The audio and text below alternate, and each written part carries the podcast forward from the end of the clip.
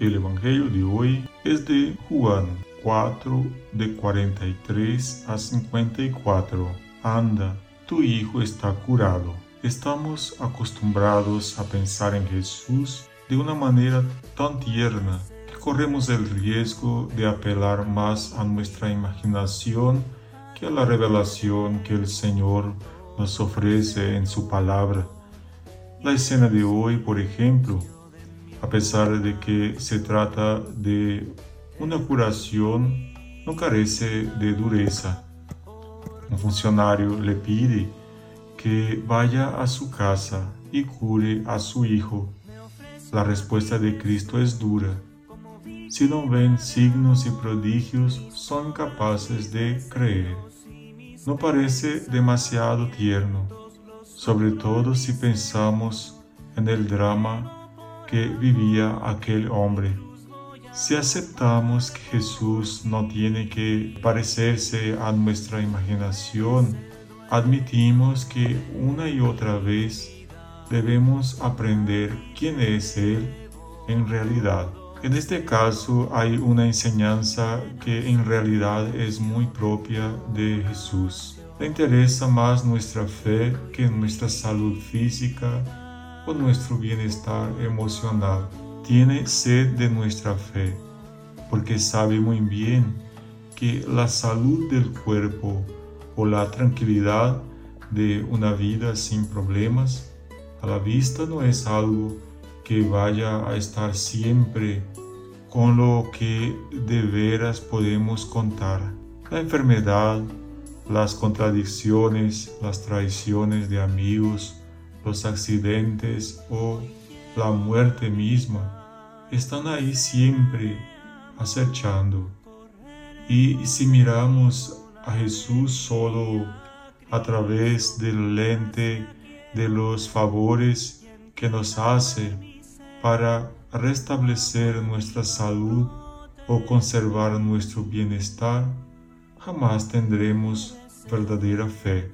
Y de algún modo, eso es lo que hace Jesús. Templa el arco de la fe de aquel hombre hasta su límite. El funcionario regio le pedía algo que a cualquiera le hubiera parecido en sí mismo un honor. Ven a mi casa. Jesús renuncia a ese honor y en cambio lo pone en condición de siervo. Y siervo obediente, cree, tu hijo ya está bien.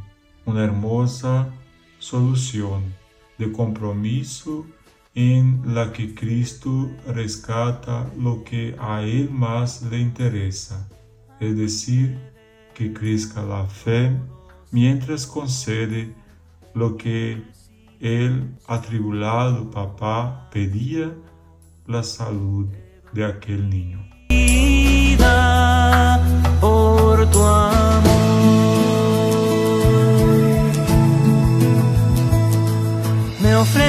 Ti Jesús como víctima de amor, mis obras, mis deseos y mis pensamientos los uno a ti Señor, me entrego por amor, mi cruz voy a tomar por ti.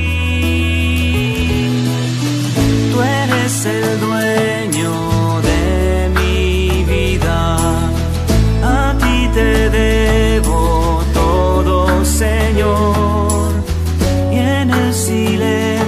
alegría,